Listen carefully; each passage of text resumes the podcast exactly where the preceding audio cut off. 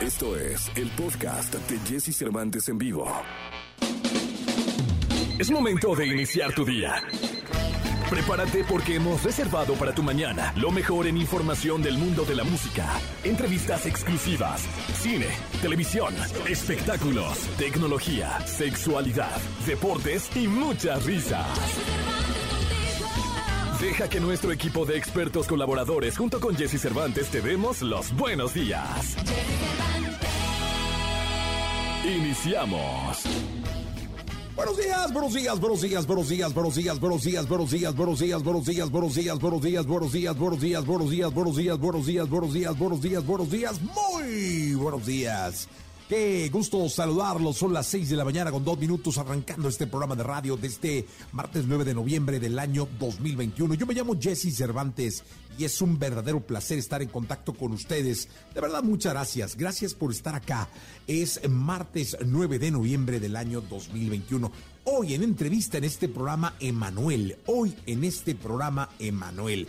Vamos a platicar con él. Ya sabes, siempre es importante lo que pueda decir Emanuel. Como cada martes estará con nosotros José Antonio Pontón, Dominic Peralta, Charlie de la Torre, espectáculos con Gil Barrera, los deportes con Nicolás Romay Piral, el Niño Maravilla, y bueno, tendremos boletos para el Corona Capital. Va a estar bien interesante y bien divertido el programa para que por favor te quedes con nosotros. Tendremos muy buena música. Así que hoy en este programa, hoy en este programa, Emanuel, para que por favor te quedes con nosotros que vamos hasta las 10 de la mañana. Vamos con la frase, vamos con la frase que tenemos para todos ustedes en este programa y la frase dice lo siguiente.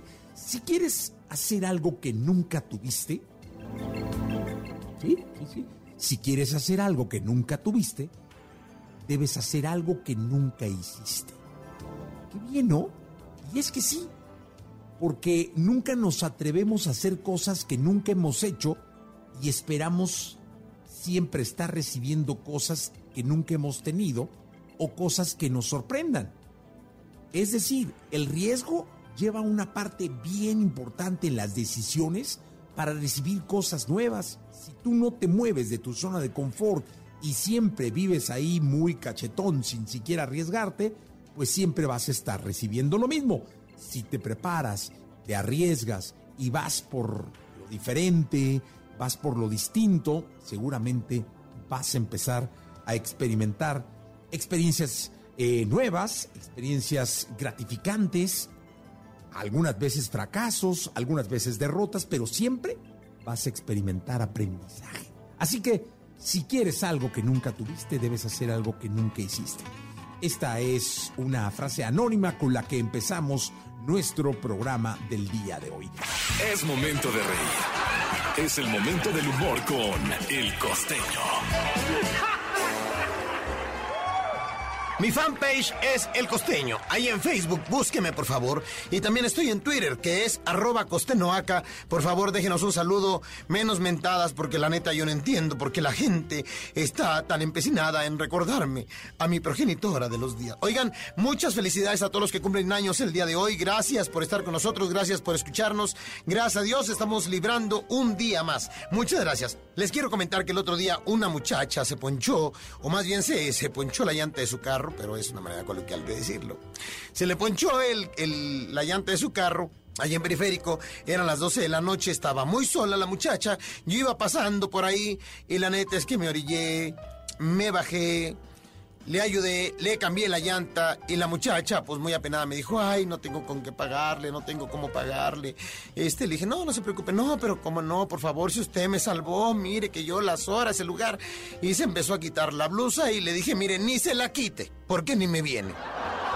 O sea, la verdad no era mi talla la ropa de la chava, ¿para qué se la quitaba? Pero eh, esto me recuerda a un muchacho, un, más bien un muchacho ya sextagenario, que le fue a cobrar la renta a una muchacha del departamento que le rentaba y entonces este la muchacha le dijo, "Ay, señor Ramiro, perdóneme, no tengo con qué pagarle."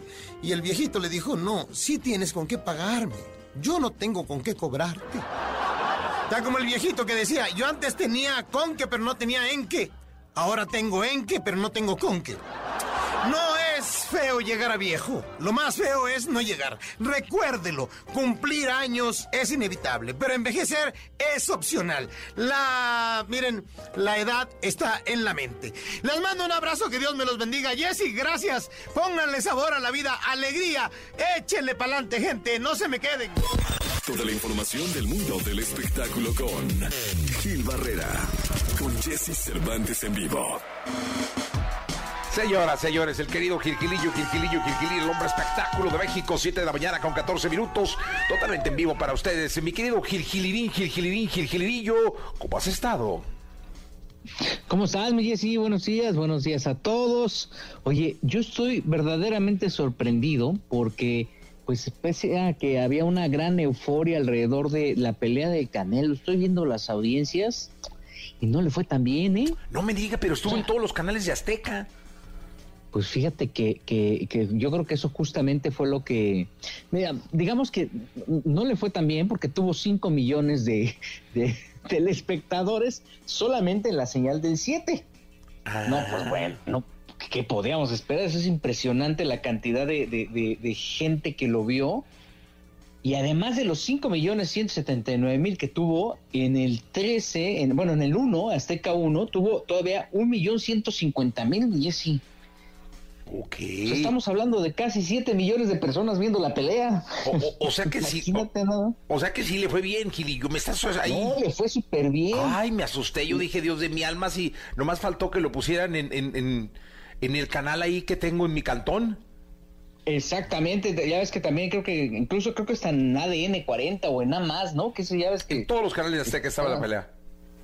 Sí, bueno, eso es realmente ni se miden, ¿no? Pero, pero la verdad es que este es impactante la fuerza que tiene este este pues, peleador, ¿no? Porque realmente es él, es él, ¿no? como producto mercadológico, independientemente de que si es bueno, si es malo, como sea, el arraigo que tiene es espectacular, oye, o sea, 5 millones 836 mil, este, prácticamente en el momento culminante de la pelea, y, en, la frecuencia de, Azteca 7 y en el, en el clímax de la pelea, eh, y dos mil. Numerazo, un número espectacular, la verdad, y, la verdad es que qué arraigo tiene eh, en el deporte, es hoy por hoy pues uno de los grandes fenómenos insisto, independientemente de si gusta o no gusta, si pega o no pega, o si le ponen este de personajes que pudieran no ser tan este favorables hoy por hoy o, tan competitivos, hoy por hoy la imagen ya por sí sola del Canelo es impactante, ¿no? Oye, dime una cosa, eh, mi querido ¿será, digo, no sé, eh, te voy a preguntar a ti que eres eh, eh, especialista en el tema, ¿será este entonces como la pelea más vista en televisión en la historia? O sea, por número de rating. Probablemente sí, mi Jessy, probablemente sí, porque acuérdate que antes se partía la señal y, la pasaban en Azteca y la pasaban también en, tele, en, en TUDN. Sin embargo, yo, yo creo que sí es, es uno de los números más eh, importantes que ha tenido la televisión en términos de, un evento deportivo. Eh, por lo pronto en los últimos años, ¿eh? este, podría decir que en los últimos tres años este número, este número, concretamente Azteca 7 no lo había tenido desde la pelea de Coco, desde la pelea, desde la proyección de Coco. ¿Te acuerdas de, esta película de Disney que también el año pasado en su estreno tuvo superó los 5 millones de audiencia? Sí, no, no. Este, es un número espectacular, la verdad, ¿eh? Oye, pues qué bueno, la verdad es que me asustaste, Gilillo, porque cuando me dijiste que no dije Dios de mi alma, pero si lo pusieron en todos lados, este... Sí, no le fue tan bien, no, nomás tuvo más de 5 millones de telespectadores, 5 millones 836 mil. O sea, este... Y solo en el 7, ¿va? Impactante, ¿eh? ¿Perdón? Solo estos 5 millones solo en el 7, ¿no? Solo en el 7, 5 millones 836 mil, solo en el 7 y en, en, el, en el 13, en Azteca 1, perdón, un millón trescientos cuarenta y dos mil como pico este, es un numerazo, la verdad, o sea, pues no, no hay nada, o sea, no, no hay nada que mate el Canelo, digo, los partidos de, fútbol, por ejemplo, el América Monterrey, fue una, digamos una jornada deportiva, el, América Monterrey que se transmitió en el Canal 5, en la señal del Canal 5, alcanzó un pico de 2 millones 198 mil, este, ya estaba prácticamente emparejado con el inicio de, la, de Vox Azteca, de esta propuesta de, de Azteca 7, eh, que también es un numerazo.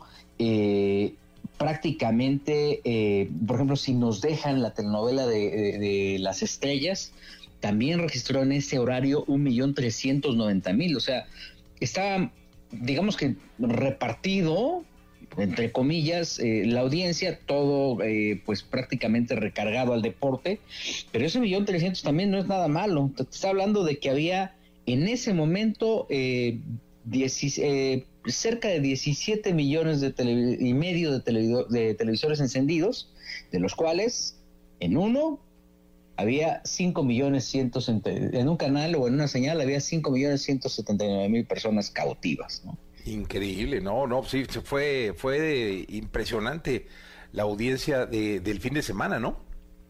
Sí, la verdad la gente estaba viendo, por más que digan, no, es que los este, dispositivos, es que ahora el streaming, pues mira, todo esto, y no, se, y no contamos, mi querido Jesse, porque también este, el hecho de que, de que Azteca tenga diferida la, la señal, aunque sea uno o dos rounds, hay eh, otro canal, me parece que no, no se me escapó el nombre, que también la transmite, que esa sí la transmite en vivo en, televisión restringida.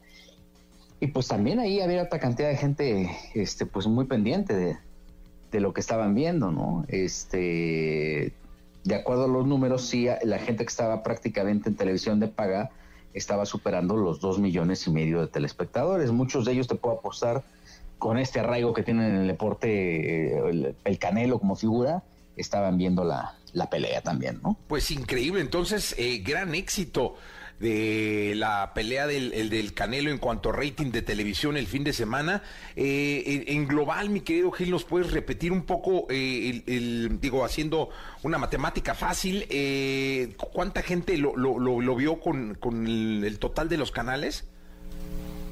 Eh, un millón ciento cincuenta que fue el 13, eh, eh, perdón, de Azteca 1, que sí, como está arraigado, y 5 millones ciento setenta y nueve, estamos hablando de... 6 millones y medio, eh, échale, números más, números menos. 7 millones y medio de telespectadores. 6 millones, ¿no? 6, porque son más o menos cinco, directos. Estamos hablando de la señal solamente de televisión abierta. Vete a saber de plataformas digitales y ese tipo de cosas. Este, no sé si Azteca lo transmitió también en su plataforma de, este móvil sin embargo, estamos hablando de un numerazo. ¿eh? Sí, no, no, felicidades de verdad a la gente de Azteca, al querido Rodolfo Vargas, que es uno de los eh, organizadores por ahí de, de, de, de, que todo esto se haga realidad al Canelo, que te digo, ahorita está convertido en un pedazo de ídolo en nuestro país. Y pues qué bueno, mi, mi Gilillo, que la gente además está viendo tele, porque no solamente vio el Canelo, vio muchas cosas más el fin de semana. Gilillo, te escuchamos en la segunda, si te parece.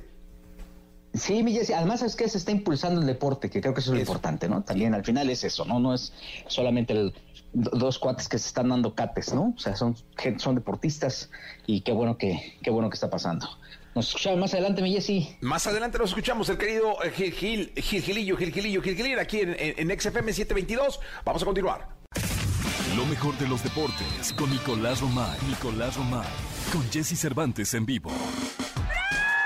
Ahí está, señores, la jauría tronando, reventando durísimo la radio mexicana para saludar a Nicolás Romay Piral, el niño maravilla conocido como The Wonder, The Kid, el niño maravilla, saludando a todos ustedes. Mi querido niño, ¿cómo estás? Buenos días a las 7 de la mañana con 38 minutos, te saludo con cariño. Igualmente, Jesús, me da mucho gusto saludarte. Buenos días para ti, para toda la gente. Cargado de información deportiva, la verdad es que hay mucho, pero sobre todo hay un tema que es eh, muy sensible, pero que creo que vale la pena tocarlo, analizarlo y, debatirlo. Y son las declaraciones de Ricardo El Tuca Ferretti. Para poner en contexto, después del partido entre Tigres y Bravos, el Tuca Ferretti sale en conferencia de prensa y bromea, según él, con la prensa de Monterrey. Tenemos el fragmento de lo que dijo Ricardo Ferretti. ¿Te parece, Jesús, que lo escuchemos para poner en contexto? Sí, claro, por favor. Hay viejas no, ¿verdad? Maricones. El primero, ¿quién va a ser el primer maricón? Sí, Puros machos, entonces. Qué bueno, hay seleccionado bien, este. Sí, muy bien. Ya estás limpiando la casa. No, terrible, ¿no? Mira, me da la sensación de que Ricardo Ferretti eh, se equivoca de manera rotunda y lo que más me preocupa es que hace un intento de, disculpa el día de ayer en una entrevista con David Feitelson, en donde alega un poco a que él no se ha actualizado, el que él no sabe qué es lo que está pasando en redes, pero esto va muchísimo más allá de eso, o sea, esto es una falta de respeto, eh, es el meterte con, eh, con una comunidad. E, es hacerlo, la verdad es que todo mal, eh, Jesús. La verdad es que a mí me deja muy mal sabor de boca y sobre todo que no hay esa autocrítica, que Bravos no sancione a Ricardo Ferretti y ahora esperar que la Liga MX sí tome cartas en el asunto. Sí, porque sabes que si estas cosas se permiten y se dejan así a la ligera, después puede ser muy común que pase. Y yo creo que como sociedad hemos trabajado juntos en ir corrigiendo este tipo de detalles y culturalmente y con el tiempo ir cambiando nuestra manera de ver la vida y de ver las cosas, de ir eh, tomando la vida como la vida se va dando y de ir aceptando a la vida como la vida se va, se, se, va presentando como sociedad. Y creo que estas cosas sí deben ser señaladas y sancionadas. Insisto, porque si no van a ser coloquiales, Minico. Y entonces, primero es el Tuca y luego es eh, un entrenador de una universidad y luego de una preparatoria, luego de una secundaria y luego de una primaria y entonces otra vez viene el, asunto.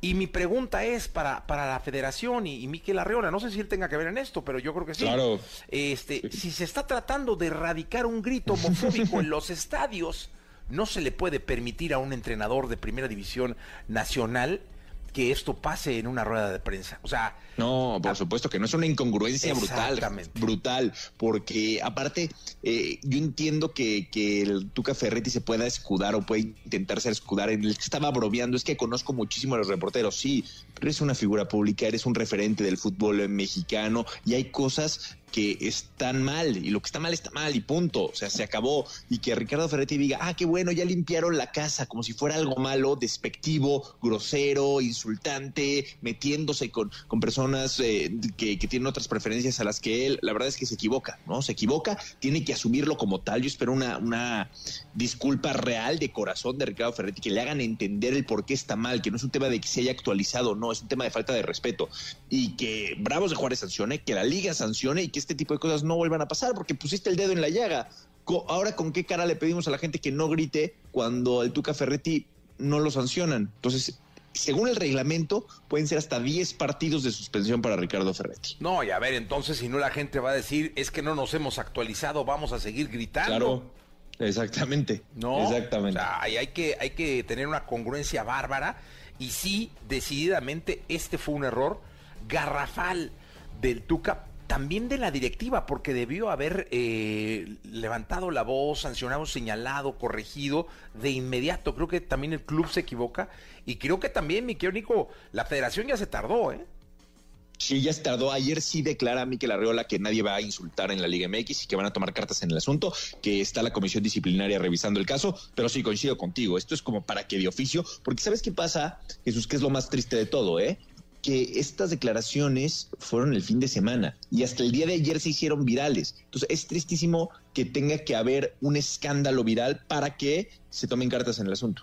Sí, pues mi querido Nico, vamos a ver qué pasa y esperamos que este, esta reacción sea ya, o sea, porque sí, cuando pasa lo del grito, viene de inmediato la primera plana, viene el señalamiento, viene el castigo, aquí de origen se tiene que castigar, se tiene que castigar ya, tiene que señalar, quitemos la palabra castigo, señalar, ¿no? Corregir, enmendar y poner a cada quien en su lugar para que estas cosas no vuelvan a pasar, porque ellos son ejemplo de lo que después hacen los chicos, de lo que después se hace en casa y con qué se dice que no, si el Tuca lo está diciendo. Sin duda, sin duda, sin duda alguna. Pero bueno, es lo que está pasando el fútbol mexicano, estar pendientes, Jesús. Por lo pronto tenemos varios días de descanso, hay muchos equipos que tienen más que otros, pero hay fecha FIFA. Entonces los primeros cuatro de la tabla general juegan Jesús en tres semanas en tres semanas van a tener los cuartos de final.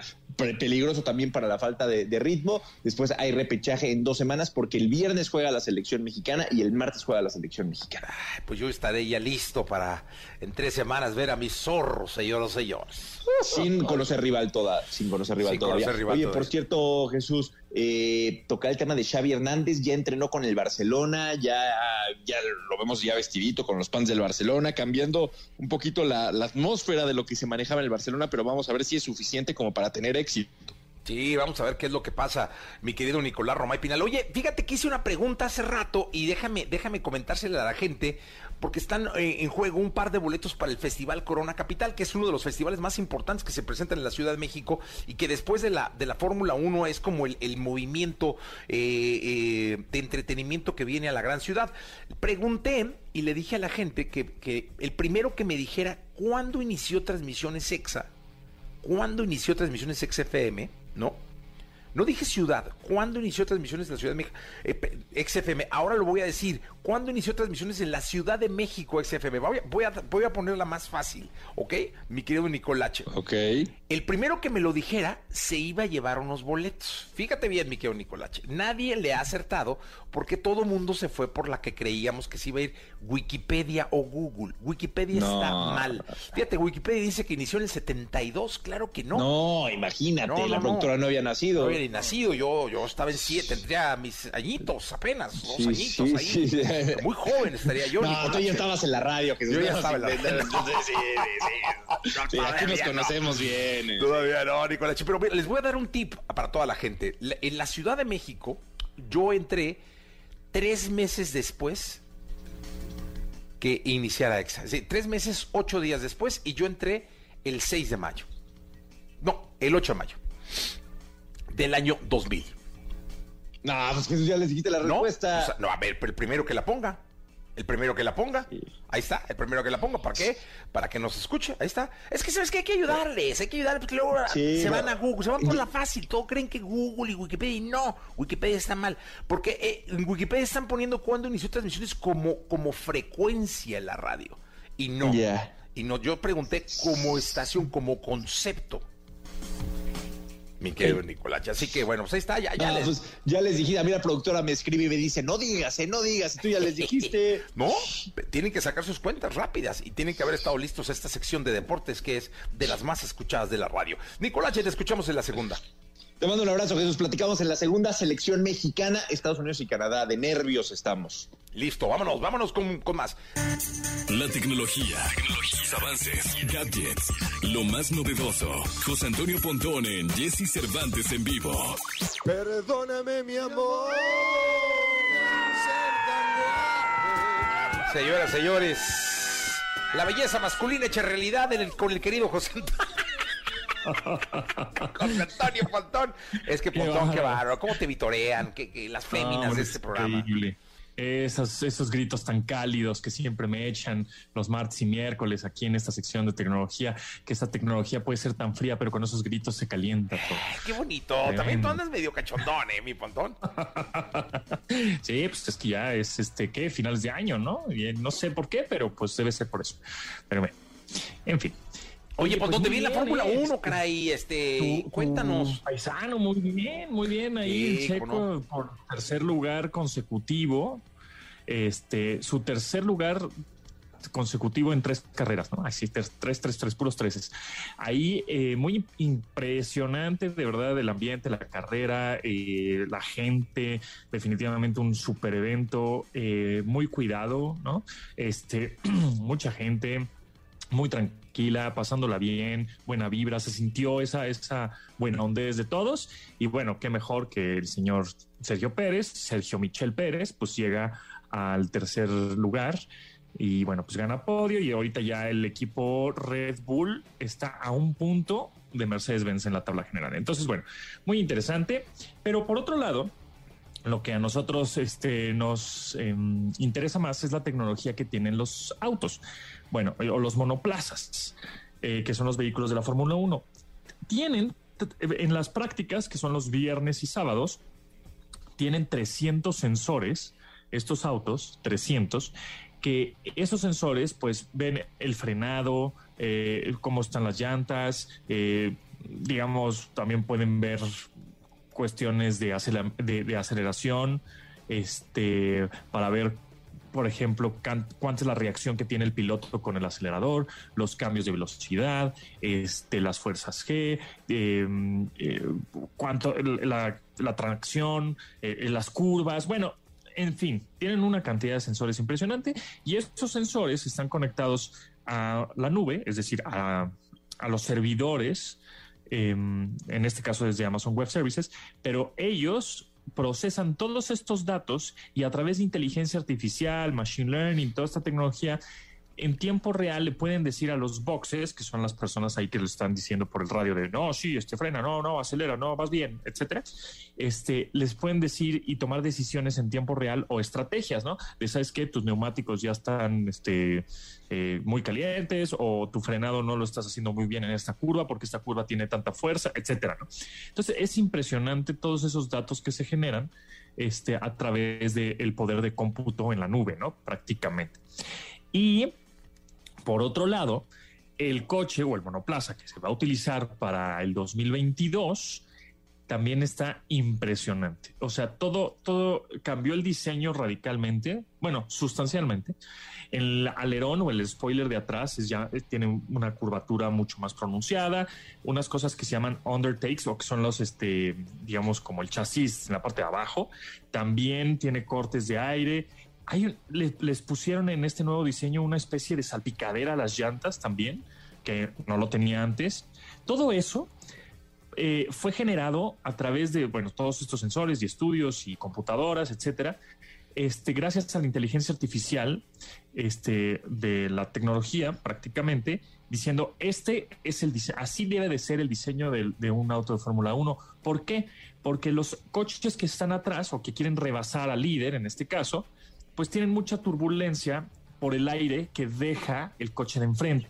Entonces no se pueden pegar tanto o no pueden hacer los rebases porque empieza a vibrar el coche de atrás y les cuesta mucho trabajo. Entonces, supuestamente con este nuevo diseño, cortan el aire, se hace más aerodinámico, no genera turbulencia del de atrás y las carreras en teoría van a ser más parejas, más competitivas y los coches van a estar mucho más pegaditos uno al otro. Entonces está bien interesante, es un, es un diseño muy diferente al que veremos, al que estamos viendo ahorita en el 2021. Entonces la temporada 2022 viene con este cambio de diseño y lo más impresionante es que ese cambio de diseño lo hizo una computadora, o sea, la inteligencia artificial de una computadora. Entonces, este, porque todas esas pruebas de, se llama, técnicamente se llama eh, dinámica de fluidos computacional, toda esa, todo, todo ese poder de cómputo eh, que antes se tardaban días y meses en estar obviamente probando, no, pues que el alero, no, pues que bájale un milímetro, no, que súbele un milímetro. Pues ahora la computadora lo hace en siete horas, en eh, determinadas horas, en un día ya tienes un prototipo de diseño. A ver, pruébalo. Ah, sí, sí, está, está bueno. Órale, vámonos. Entonces, así es como vamos a, a ver este auto de Fórmula 1 para el 2022. Bien interesante que, por supuesto, pues Checo ya firmó un año más con Red Bull, entonces veremos a Checo un año más con esta escudería y pues seguramente más una con una competencia mucho más cerrada, en teoría, con el diseño de este auto. Sí, no, y además yo creo que una de las virtudes que debe tener eh, o de las cualidades que debe tener un gran piloto es irse adaptando a, los cambios que año con año eh, te va presentando la tecnología o la, aerodinámica, pues para que seas mucho más veloz, más competitivo. Y ese es una de las eh, de los trabajos más arduos que deben tener entre temporada y temporada, ¿no? Exactamente, sí.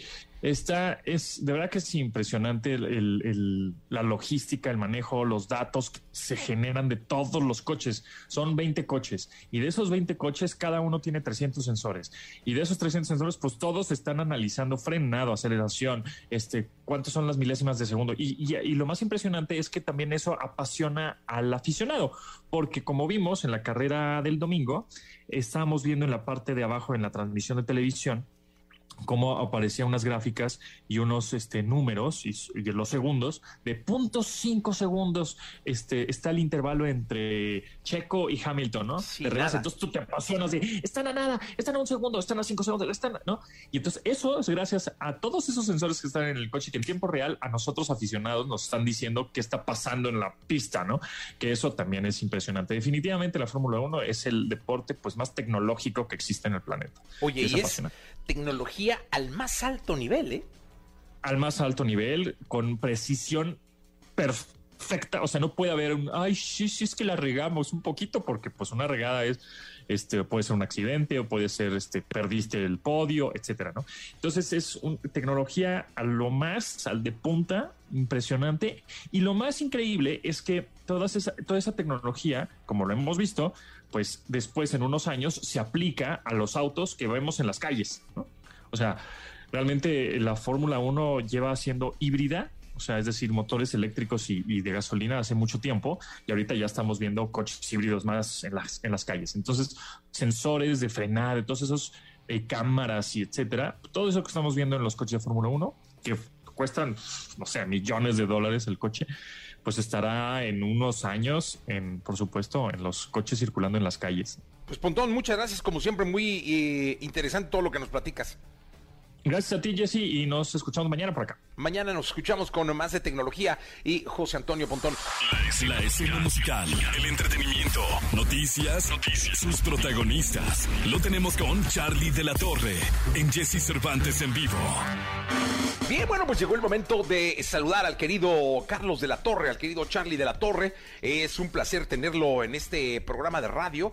Me da muchísimo gusto saludarlo. Hace un rato que no platicábamos por las actividades de ambos, básicamente de él, ¿no? Porque ya regresó eh, a su ajetreo de la, organización de eventos y de conciertos. Mi querido Charlie, eh, la verdad es que el tema de hoy es un tema muy bonito, muy soñado, muy añorado, muy esperado, que es el regreso de los grandes eventos. Y creo que con la Fórmula 1 se abre la caja de Pandora y ahora vienen grandes festivales. Así es, Jessy, bonito martes para todo mundo, igualmente Jessy, buena semana. Y sí, efectivamente, el regreso de los grandes eventos, Jessy. Lo platicamos durante toda la pandemia, cuándo vamos a regresar, cuándo vamos a regresar, un mes, dos meses, 20 meses duramos así. Y ahora sí que el destape, como tú dices, la Fórmula 1. La fórmula específica para poder vibrar con 372 mil asistentes el fin de semana en el Foro Sol, en el Autódromo hermano Rodríguez. ¿Y cómo lo viste? Tú lo viviste más de cerca que yo. Sí, la verdad es que fue, es que es una experiencia. Mira, la Fórmula 1 creo que en nuestra, en nuestra ciudad, aquí en la Ciudad de México, se ha convertido en toda una experiencia que se vive desde el momento en que compras tus boletos o tienes tus boletos,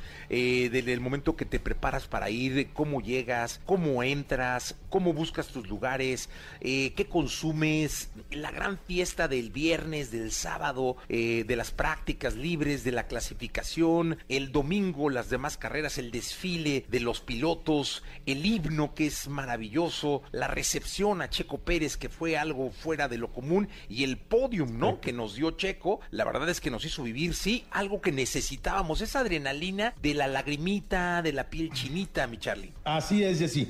Y obviamente con eso empieza la, cadena en cascada, obviamente con protocolos, como viste los protocolos bien cuidados, con cubreboca, la gente, la gente bien, Jesse, la haciendo lo que tenía que hacer y buscando obviamente eh, eh, su tema de salud. Y nos vamos a concentrar en cuatro grandes eventos que llegaron con este cierre de año y que van a empezar, ahora sí, que con el primer trimestre del año, del año que entra. El Gran Premio de la, Fórmula 1 que estamos hablando hoy en el 2021, el Tecate Pal Norte, que es en Monterrey, el 12 y el 13 de noviembre. Luego vamos a tener este, el Corona Capital en Ciudad de México, ya es 20-21 de noviembre, ¿no? También ahí en el Foro Sol. Tenemos a Coldplay Ciudad de México, Guadalajara y Monterrey, que van a estar en abril y marzo, respectivamente. Y también el 21 y 22 de mayo en Guadalajara, el Corona Capital. ¿Y qué quiere decir eso, eh, Jesse?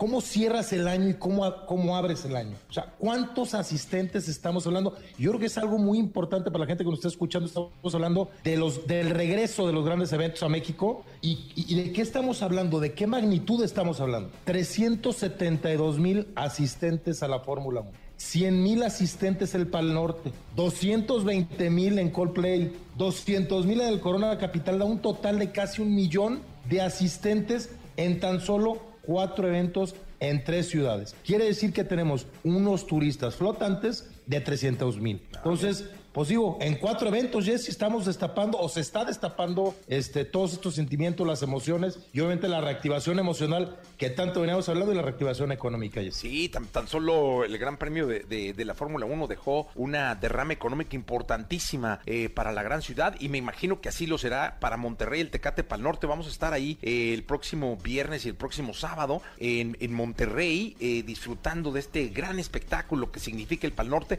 Coldplay que agotó boletos en Guadalajara, México y Monterrey y el Corona tanto acá como en Guadalajara que serán todo un fenómeno. Mira qué cifra tan interesante. Nos das casi un millón de personas, 900 mil personas que números más, números menos, este pues suman eh, prácticamente el millón, 300 mil turistas flotantes. Eso es para nuestro país y para la economía eh, de este sector del entretenimiento y del turismo eh, importantísimo, mi Charlie. Claro, y no se digan las sonrisas que también cautiva todo, todo ese tema. Y veo, ah, para lo que nos, para lo que no nos están viendo, veo la sonrisa de Jesse, dice, ya estamos, yo también siento ya la adrenalina en, en, el cuerpo, Jesse, la euforia, eso que acabas de decir, Coldplay, es, es, algo, es algo que es un ejemplo de artista del tema musical. Lanzan su sencillo el 13, un día antes de anunciar la gira, pero que ya venían calentando con BTS, con Ariana Grande, esa es la manera de hacer. Y luego también sacan, para lo que nos están escuchando, sacan una gira que va a ser autosustentable, que va a tener este, generadores eléctricos que van a recibir energía, le van a regresar árboles al, mundo por cada boleto que están vendiendo. Entonces algo, es algo pues insólito, Jesse, es algo que nos está regresando. La pandemia, gracias a Dios, es algo en donde la gente se está volcando a querer vivir esas experiencias y este, y obviamente vivir el entretenimiento en vivo para los que no lo han vivido, vívanlo y para los que hemos vivido, la verdad es que sí, sí hace falta. Pues la verdad es que mi Charlie, yo eh, no me resta más que agradecerte tu participación, muy interesante el tema de hoy y que nos dejes tu canción. Bueno, Jesse,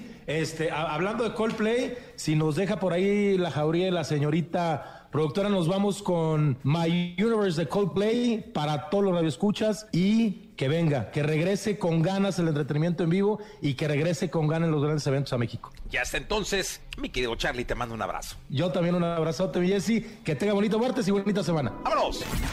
Porque la vida junto a ellos es más entretenida. Sus cuidados, sus secretos, sus cualidades y todo lo que nos interesa saber de nuestras mascotas lo tenemos con Dominique Peralta en Jesse Cervantes en vivo. 8 de la mañana con 21 minutos, 8 de la mañana con 21 minutos en vivo para todos ustedes en este martes 9 de noviembre. Dominique Peralta, ¿cómo estás? Bien, Jessy, ¿tú cómo andas? Bien, contento de saludarte acá, listo para eh, hablar de, de las mascotas, en este caso de los perritos. ¿Cómo has estado? Pues muy bien, oye, contenta porque hoy creo que esto le puede gustar al auditorio el tema de hoy, sobre todo obviamente quienes tienen perros y si tienen este, este rollo de que quieren que sus perros sean detectores, no para llevarlos a la Guardia Nacional ni a pertenecer a ninguna unidad canina. Pero Jesse, y pues tú lo sabes igual que yo, nuestros perros están desperdiciados echados en nuestras casas, los sacamos a caminar y todo, pero hay que estimularlos. Y en algún momento ya hemos hablado del poder de la nariz de un perro. No sé si te acuerdas que habíamos dicho que tienen 300 millones de receptores olfativos comparado con los 6 millones que nosotros tenemos. O sea, pobres de nosotros, no sé en qué mundo vivimos, en uno muy distinto al de ellos. Y una parte del cerebro del perro está dedicada a analizar olores y esta es 40 veces más grande que la nuestra. Y también tienen algo que se llama neofilia, que significa que están, eh, son atraídos a los olores que son nuevos. Entonces, si ustedes quieren estimular a su perro que tenga un ambiente más enriquecedor y que además se establezca un vínculo más fuerte entre ustedes y el perro, pues una de las mejores maneras es de enseñarle cómo trabajar con olores. Y esto no les va a costar nada, o sea, bueno, muy, muy poquito, pero las cosas esenciales, no es que yo pretenda que se conviertan ustedes en oficiales de perros detectores, repito, sino que se diviertan, ya veo aquí a, tus perritas, ¿eh? se ponen atentos. Entonces van a necesitar un aceite esencial de preferencia que sea de abedul. Ya saben, todas estas marcas que ahora ofrecen aceites esenciales eh, lo van a tener. Abedul, ¿ok? Luego, bolitas de algodón, unas pinzas, un frasco de vidrio con su tapa una cajita, un, un, eh, ¿cómo podríamos decir? Este, un contenedor, como una cajita de mentas a la que le hagan, que ya la limpiaron y lavaron y que ya no huele a menta, le hacen hoyitos y eh, guantes, así se van a sentir muy profesionales, y premios que sean deliciosos, que su perro vaya a querer ir tras ellos. En un lugar lejos de donde está su perro, sin que él esté allí, con sus guantes, le ponen dos gotitas de aceite esencial a dos bolitas de algodón y lo ponen en la caja de, eh, mentas, ¿no? En donde van a hacer el trabajo con su perro. Se quitan los guantes y usan sus pinzas para poner eh, eh, los algodones ¿no? En, la cajita para que no contaminen con el olor de su mano. Y entonces van con su perro, ya que tienen todo preparado, y en una mano tienen la caja con, los con el algodón y en otra mano tienen los premios. Entonces hacen que su perro huela los premios y, que en el, y luego le dan a oler la cajita con los algodones. Una vez que el perro les lame la mano porque quiere el premio, le dicen sí, muy bien o como quieran, y le dan el premio. Y lo repiten varias veces y luego cambian de mano para que no se acostumbre y que sea una cuestión de memoria. Y después de varias repeticiones, están iniciando este trabajo olfativo con el perro. Y de allí pasamos a poner esa cajita con esos olores en distintos lugares de la casa y siempre dándole un premio. Entonces, lo que tienen que hacer es motivarlo. Ahora, no nada más tiene que ser con el aceite de abedul, puede ser con una prenda de ustedes que, que esté impregnado de su olor.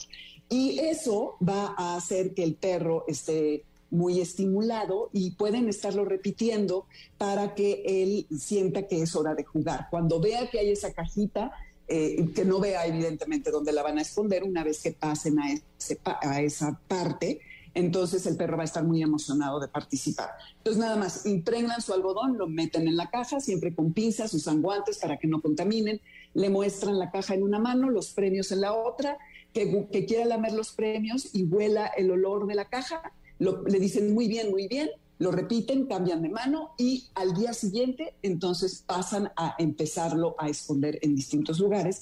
Y así es como van a trabajar con el olfato porque ellos siempre van a querer algo novedoso eh, y eh, va a ser algo que va a darles un vínculo especial con su animal porque para ellos ustedes se van a convertir en proveedores de entretenimiento, de emoción y sobre todo de diversión.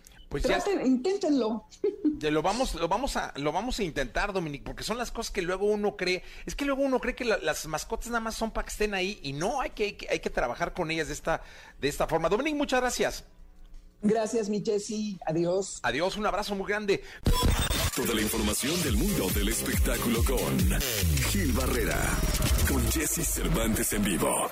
Bien, llegó el momento de la segunda de espectáculos. Está con nosotros el querido Gilgilillo, Gilgilillo, Gilgilillo, el hombre espectáculo de México. Mi querido Gilgilillo, cuéntanos. Mi querido Jesse, oye, pues fíjate que hay una eh, expectativa muy grande porque regresa Nicandro Díaz a la televisión con una telenovela que arrancó ayer y que le fue, eh, al, menos eh, mañana ya tendremos como las cifras más claras de cómo fue el arranque, traía una, una campaña de publicidad muy fuerte, pero la verdad es que llama mucho la atención por la fórmula de Mi Fortuna es Amarte, eh, una telenovela totalmente popular que viene ahora como este horario de las 8.30 de la noche para la televisión. Eh, es un horario muy popular, muy abierto, evidentemente familiar. Y la fórmula que está presentando el querido Nicandro es muy atractiva, está hecha sin tanto rollo de que ya sabes este el estereotipo del galán, ¿no? Está presentando ahora personajes muy muy coloquiales, muy normales, no, no ostentosos, como reflejando mucho la personalidad del pueblo mexicano y la verdad es que las expectativas que hay alrededor de la historia en donde también está pues Susana González, Carmen Salinas, este Luis Felipe Tobar, Chantal Andere, este pues, son muy, muy atractivas, insisto, por la forma en que están presentando a los personajes. Hoy por hoy tú vas a ver una, una telenovela con un lenguaje muy, muy cercano, sin tanto... Eh, es que a veces, que a veces como que luego me las, este, me las ponían muy arriba y con, con, con los diálogos como con un modelo del como que no hablamos los mexicanos, ¿no? Entonces, este, dicen que viene muy bien, que viene muy fuerte. Quienes han visto los primeros capítulos eh, destacan mucho la fórmula y la forma en la que está presentado esta historia de, de, del querido Nicandro mi fortuna es amar. Oye, pues felicidades, ¿eh? porque insisto, la telenovela ha, ha tomado como un auge bien importante eh, en esta época pospandemia, o sea, pandémica y pospandémica. Y la verdad es que, qué bueno, me da mucho gusto porque la telenovela es un clásico de la televisión mexicana, eh, incluso cultural, ¿por qué no decirlo así? Y qué bueno que esté tomando esos niveles. Sí, sí, sí, es cierto, eso es muy cierto lo que dices, mi querido Jesse, o sea, mucho del reflejo de nuestra personalidad, de nuestra idiosincrasia está, este, pues presente, eh, presente o, presentado en, la, en, las, en las telenovelas, en esta tradición ya, este, tan importante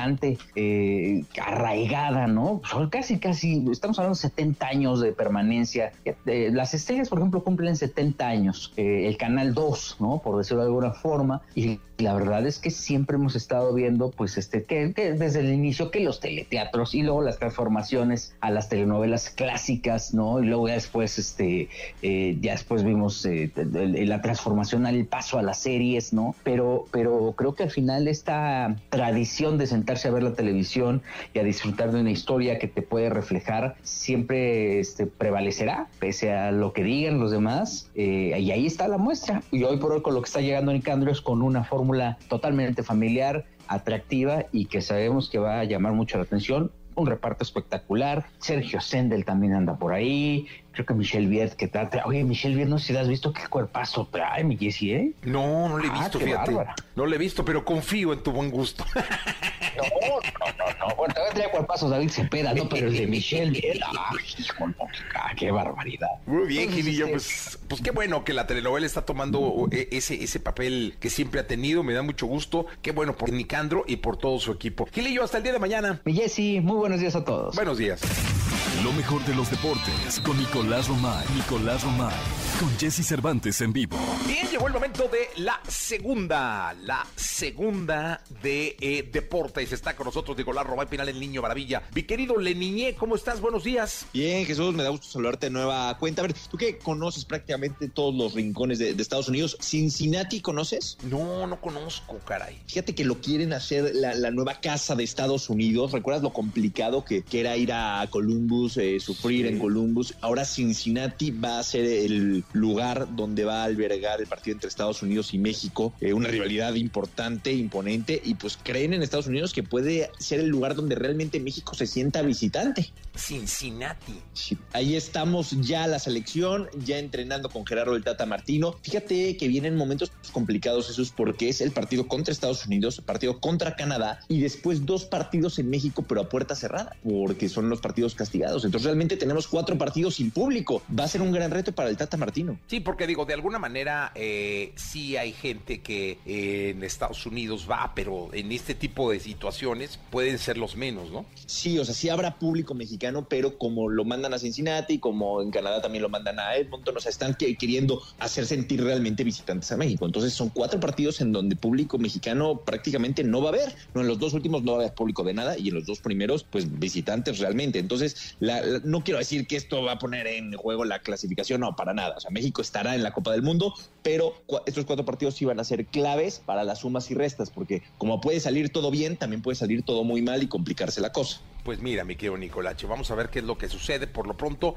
esta semana juega México, ¿no? Sí, el viernes y el martes ya están en, Cincinnati, ya están entrenando, eh, ya están pensando y mentalizándose porque pues entienden que este es el clásico de CONCACAF, ¿no? Hay que poner todo desde su parte, es el, choque de, Estados Unidos y de México. Es un partido que sí emociona, la verdad.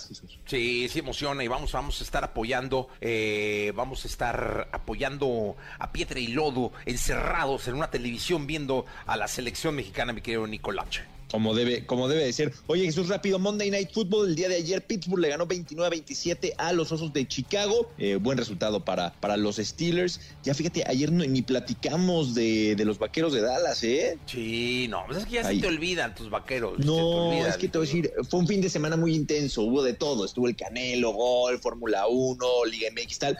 Pero perdieron los vaqueros, perdieron los vaqueros contra los Broncos, ¿eh? 30-16, nada más para que lo sepas. Oye, eh, ¿escuchaste a Gil Barrera con el rating del Canelo? No, no lo escuché. No, hombre, récord histórico, mi querido eh, Nicolache. Gilillo y aparte fue en exclusiva, ¿no? Sí, en TV Azteca, lo pusieron en todos los canales, pero en, en el canal 7, 5 millones 150 mil personas aproximadamente, y entre el 7 y el, y el 1, por ahí de 6 millones y medio de, de, de, de gente lo vio en televisión, ¿eh? Wow. O sea, un récord. Wow. Una, lo Uf, una sí. locura de audiencia. No, una locura. Locura wow. de Lo audiencia. que genera el, el Canelo, ¿eh? Sí. Espectacular. Bueno, Nicolache, hace rato, fíjate que les puse muy facilita la, la situación con el asunto de, de, los boletos para el Corona. Haz tú una pregunta para que un, un, un par de personas se vayan al, al, Corona. O sea, uno, el que gane, más un acompañante. Venga, para que vean cómo también en esta sección regalamos boletos para los conciertos. Venga, a ver, nada más dime algo, Jesús, ayúdame con, con una fecha. ¿Cuándo fue el último concierto EXA? Ah,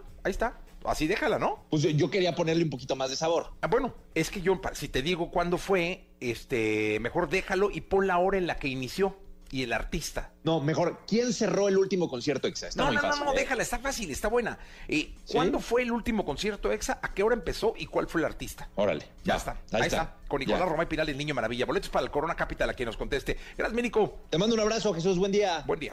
La entrevista con Jesse Cervantes en vivo. Emanuel.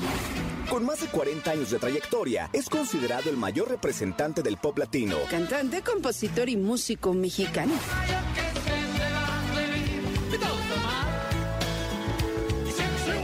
Se ha presentado en numerosos escenarios, logrando un éxito inigualable. Sus discos han logrado millones de ventas, obteniendo numerosos premios y reconocimientos. Hoy aquí con Jesse Cervantes, en Exa nos enlazamos con Emanuel, quien nos habla acerca de los planes en su carrera y el reconocimiento que está por recibir. Estoy loco por este amor irremediable que hoy me toca. Es martes, martes 9 de noviembre del año 2021 y tal y como lo hemos venido anunciando desde muy temprano para todo el país, en radio, también estamos en eh, cualquier plataforma digital en donde se te ocurra vernos y escucharnos. El queridísimo Emanuel, una de las estrellas más grandes que tiene la música y el entretenimiento en nuestro país. Qué gusto me da verte. Gracias, Jessy, me da mucho gusto también a mí, a mí poder estar contigo poder otra vez pues hablar a través de, aunque estemos aquí así en el Zoom y esto que me parece padrísimo también, porque son las nuevas maneras de reunirse y de las nuevas maneras de poderse comunicar, que antiguamente pues a lo mejor hubiéramos pensado que esto es una locura, ¿no? Pero la verdad ya nos hemos hecho a esto, nos hemos acostumbrado a muchas cosas y qué bueno que podamos tener esta tecnología y podamos comunicar y vernos cara a cara, ¿no? Porque nos estamos viendo. Me da un gustote enorme verte, me da un gusto enorme poder hablar contigo, eh, hablar de música, hablar de todo. Eres un tipazo, te tengo mucho cariño, te tengo muchos recuerdos, así que qué maravilla. Oye, cuéntale al público cómo ha estado Manuel en toda esta época eh, rara de, de, readaptación, de evolución, de precaución. ¿Cómo ha estado, Emanuel? ¿Cómo ha estado la estrella? Fíjate que yo afortunadamente, mi mente es para, estas, para estas cosas una mente bastante controlada y no tenido ninguna clase de problemas. Eh, se habla mucho del estrés que ha vivido la gente y del golpeteo que les, se les ha dado. En mi caso no ha ocurrido, eh, afortunadamente y gracias a Dios. Creo que esta ha sido una etapa donde hemos aprendido muchas cosas, hemos tomado conciencia también de una parte importante de lo que somos dentro de la sociedad, de lo que formamos como sociedad, de lo que pasa políticamente, de lo que pasa dentro del país, de lo que pasa exteriormente, de lo que es una pandemia, que a lo mejor es una palabra eh, lejana a nosotros en todo sentido, en el tiempo, ¿no? O sea, una pandemia, ah, sí, bueno, hace dos siglos hubo una pandemia y, y, y como que no la teníamos registrada en nuestras mentes y nos, damos dado, nos, nos hemos dado cuenta también de la fragilidad del ser humano ante estas situaciones, pero también ante la, yo creo que el deseo del ser humano de seguir adelante, de caminar, de superar las situaciones, cada uno como persona, ¿eh? vamos a olvidarnos de todo lo demás, de lo que nos rodea, de los gobiernos, de las Naciones Unidas y del mundo, sino cada, cada persona como ente social, el deseo de seguir viviendo, el deseo de seguir adelante, el deseo de participar, de amar, de abrazar, de platicar, de reunirse, de hacer sociedad y de no apartarse y aislarse, ¿no? Yo creo que el aislamiento eh, es, es, una, es una deficiencia dentro de todos nosotros. Cuando, cuando te aíslas es que te quieres esconder, ¿no? Una cosa es aislarte, otra cosa es estar guardado en ti mismo y teniendo que trabajar. Pero yo lo, yo lo veo mucho con, con estas cosas que pasan de pronto dentro de las familias, donde llega el chavo, se pone unos headphones, se mete a su cuarto, cierra la puerta, está aislado, está alejado de, de la sociedad interna de su familia, ¿no? Y, y, este, creo que hay momentos para estar solos porque lo necesitas, pero creo que hay momentos importantísimos en nuestra vida que es comunicarnos amarnos, vernos a los ojos, comprender tu dolor, que comprendas el mío, abrazarte y que me abraces. Y esto, esto creo que se aprendió en esta pandemia. También Sí, se además- una fuerte, quiero decir, dejar de decir sí que padre cuando no es padre, ¿no? Dejar, dejar a un lado esta mentira y, y vernos también cara a cara con nuestros problemas y con nuestras situaciones reales, ¿no? Y también creo, eh, Manuel, que la música nos salvó. O sea, que la música fue una vitamina espiritual importante para todos, para unirnos, para llorar, para recordar, para añorar. Eh, también fue para vivir momentos de alegría en familia. Pero la música fue en todo el mundo, ¿eh? Y de cualquier género y en cualquier idioma, fue una vitamina muy potente. La música es una compañera. La, música es una compañera y es una expresión del alma. Y la música tiene tantos actores y tiene tantas formas de hacerse, ¿no? Tienes desde la, desde, desde la música clásica, desde la música autóctona, de la música regional, de la, del rock, de las nuevas fusiones, de las expresiones distintas de cada voz, de cada, de cada forma de expresarlo y va directamente a, a golpearte el, interior. Y por supuesto lo que acabas de decir es una verdad enorme, ¿no? Decía Platón, imagínate Platón en la época de los griegos que la música era el alimento del alma. Y pues esto no ha cambiado, ¿no? Y, y sí nos ha salvado. Fíjate que yo he estado en, en muchas, si quieres, no reuniones, pero situaciones donde he visto las familias y se han comunicado conmigo, familias, amigos míos, ¿y qué están haciendo? Pues tenemos un- una fiesta aquí en casa, aquí, mi papá, mi mamá, y este, nosotros, y, y estamos aquí cantando, y tenemos, o sea, qué padre, qué bonito. Eso es la música, exactamente. Y bueno, yo Oye, tengo- la- importancia que tienen todos ustedes de poderla transmitir y de podernos explicar y contarnos las novedades y hacer todo lo que hacen ustedes por la música, ¿no? Oye, Manuel, yo, déjame presumir, caray, porque quiero ser yo quien, quien, quien muestre el orgullo que tenemos todos los que somos tus fans por, por este galardón del que vas a ser objeto por la Academia del Grammy Latino. Me parece que es un galardón que viene como anillo al dedo para lo que es y ha sido Emanuel, que es el premio a la excelencia musical que te entregan este año en Las Vegas, eh, que te entrega la Academia, la Academia que es pues el ente más reconocido en torno a calidad y a experiencia musical que hay, que es el Grammy. Y felicidades, de verdad, todos los que somos tus fans, nos llenamos de orgullo por esto que va a pasar en tu carrera. Muchas gracias. Es un premio increíble porque te lo dan a la excelencia musical, que significa lo que has hecho musicalmente en tu carrera, ¿no? Los logros, los logros o la calidad musical que has tenido, más bien, las cosas que has podido realizar, hacer musicalmente, más allá de una carrera de muchos años, ¿no? Y así que es un premio muy bonito porque es reconocido hacia, hacia tu, pues, tu, lo que has dado, ¿no? Lo que has entregado musicalmente y la calidad que has podido dar. Fíjate que alguna vez me preguntaste, hace mucho tiempo me preguntaste, eh, ¿qué, qué es lo que yo quería darle a la gente, ¿no? Y yo, le, des- yo te contesté, yo lo que quiero darles es lo mejor que hay dentro de mí. No, lo me- no ser lo mejor, el mejor artista, ¿no? Porque eso no existe, pero sí puedes ser el mejor artista que está dentro de ti. Dar lo mejor y siempre dar calidad. Siempre me preocupé por darle calidad a la gente desde que empezó mi carrera, desde mi primer año. Me acuerdo que no había equipos de sonido. Los equipos de sonido te lo ponían, pues donde ibas a cantar, te ponían un foco aquí arriba, casi casi no había seguidores. Y yo fui a ver un show de, bueno, siempre estuve viendo shows y dije, no, a la gente hay que darle show, hay que darle show. Y me preocupé por gastarme el dinero que, que, ganaba, te digo en su totalidad, comprando equipos. Y luego traerlos a México, que era una bronca porque no había, no había permisos de importación y era una situación horrible.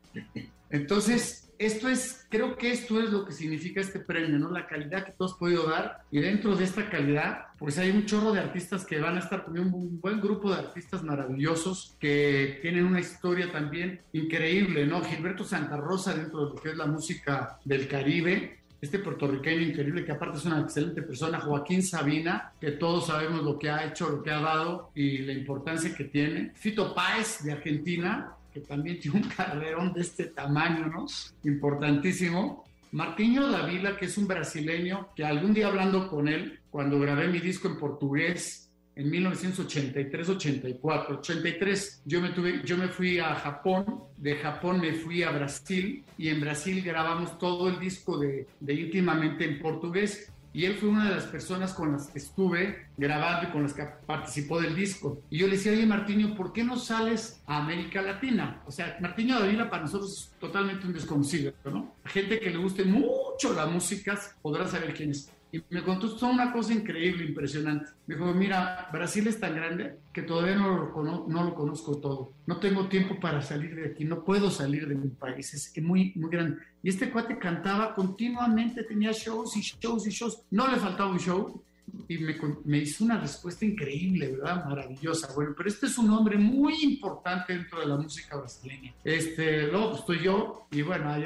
hay, otras personas y creo que va a ser un momento lindo, ¿no? Creo que va a ser un momento bonito de que todos estemos juntos y participando de este homenaje que de todos se lo merecen. No, y que además este, tiene mucho que ver eh, México, tiene mucho que ver todo lo que has hecho musicalmente por tantas generaciones que hoy vas, vamos a tu show en el Auditorio Nacional eh, o en cualquier lugar y ahí, eh, ahora sí que nietos, abuelos, papás, eh, sobrinos, sobrinas, está la familia viendo a Manuel y bailando con Manuel y llorando con Manuel y cantándole. Sí, esto, yo creo que esto tú no lo planificas, Jessy. Esto va ocurriendo por, seguramente por un alma niña que existe dentro de ciertos artistas, yo soy uno de ellos que yo sí creo que tengo un niño que sigue trabajando dentro de mí, sigue jugando dentro de mí, y eso hace que seguramente que me pueda conectar con otra clase de, con otras generaciones, con generaciones más jóvenes, y que pasen cosas con ellos, ¿no? Es interesantísimo, es un sueño, hoy, hoy lo veo como un sueño, no lo soñaba, pero hoy sí lo veo como un sueño que podía haber tenido cualquier persona de poderle cantar a tantas, a tantas edades, a tantas personas, a familias, en fin, como lo que acabas de decir, ¿no? Fue, ha, sido una carrera muy bonita y pues es satisfactoria al super 100%. Porque la gente, la, verdad. la gente viene, te acompaña, te abraza, te besa, te dice, y el caminar del artista, pues a veces es duro, ¿no? A veces es unas rocas enormes que tienes que subir, y luego unos precipicios que tienes que pasar, y pues unos hoyos, ¿no? Que tienes que rellenar otra vez de música y rehacerte, reformarte, ir hacia adelante, meterte en la música que está ocurriendo ese día, traer los elementos de esa música que te puedan servir a ti, no perder tu esencia, alimentar tu esencia, esto es lo que yo llevo haciendo desde que empezó mi carrera y siempre he tenido un sueño, siempre he tenido un sueño de hacer algo diferente, siempre he tenido un sueño de, de descubrir algo nuevo dentro de mí y que sea algo fresco. Creo que así ha sido la carrera y es lo que, está, lo, lo que funcionó de esa manera. No lo preparé, no lo soñé, pero ha sido mi esencia. Eh, Manuel cierra esta semana con Auditorio Nacional y Guadalajara, ¿no? Sí, el 11 estamos aquí en el Auditorio Nacional, el 12 estamos en Guadalajara, después vienen otros shows, recibo este premio a la excelencia, este, este reconocimiento a la excelencia musical con, la Academia de los Grammys, que también, por, otro lado, te quiero decir que lo da la directiva de la Academia. Y luego el año que viene empezamos una gira por Estados Unidos, empiezo yo una gira por Estados Unidos el día 12 de febrero eh, vamos a estar en, en, Miami y vamos a estar en el Fillmore de Miami. Luego continuará, ¿no? Continuarán muchas cosas. La serie, el, disco de Navidad que sacamos ya hace dos años, que también lo hemos ido alimentando. Eh, si, te, si, te, recuerdas, el año pasado estuve con Polanca, una canción maravillosa, un tipo maravilloso, un personaje un personaje maravilloso porque estos cuates que tienen esta altura también tienen una altura espiritual, ¿no? Son abiertos, son entregados. Polanca, pues por lo menos Polanca es un hombre normal y corriente, no vive en una nube, vive muy, muy en la tierra, fue un momento muy bonito porque habíamos tenido nosotros encuentros maravillosos cuando yo estuve haciendo las temporadas en Las Vegas. Yo tuve dos temporadas muy largas en Las Vegas, una de treinta y tantos shows en Caesar Palace y otra de 30 shows. Y tuve la oportunidad de ir a ver su show dos veces y él vino a ver mi show también dos veces. Y ahí empezamos a tener una pequeña relación que después nos vimos en Argentina y continuó. Así que reunirnos para hacer esta, esta canción fue maravilloso. Y ahora este año sacamos otra canción que se llama Rocking Around the Christmas Tree con la Big Band, que está padrísimo el arreglo. Y viene otra canción más también dentro del disco, así que bueno, vamos a tener cosas por delante. Ya te platicaré de otra canción que vamos a lanzar el año que viene, que espero que sea una bonita sorpresa para la gente. Inesperada. Inesperada también. Ah. ¿Eh? No, pues que así sea, Manuel. La verdad es que queremos tener mucho, Manuel. Queremos seguir hablando contigo. Te agradezco mucho la presencia en este programa. Jesse, gracias por tu tiempo, gracias por tu cariño, por tu reconocimiento. Gracias por tu trabajo enorme con todos los artistas. Yo soy uno de ellos. Te mando un abrazo muy fuerte, que sigas muy sano, que te queremos mucho y que te necesitamos. Nos vemos en Las Vegas. Nos vemos en Las Vegas. Manuel, gracias. Continuamos.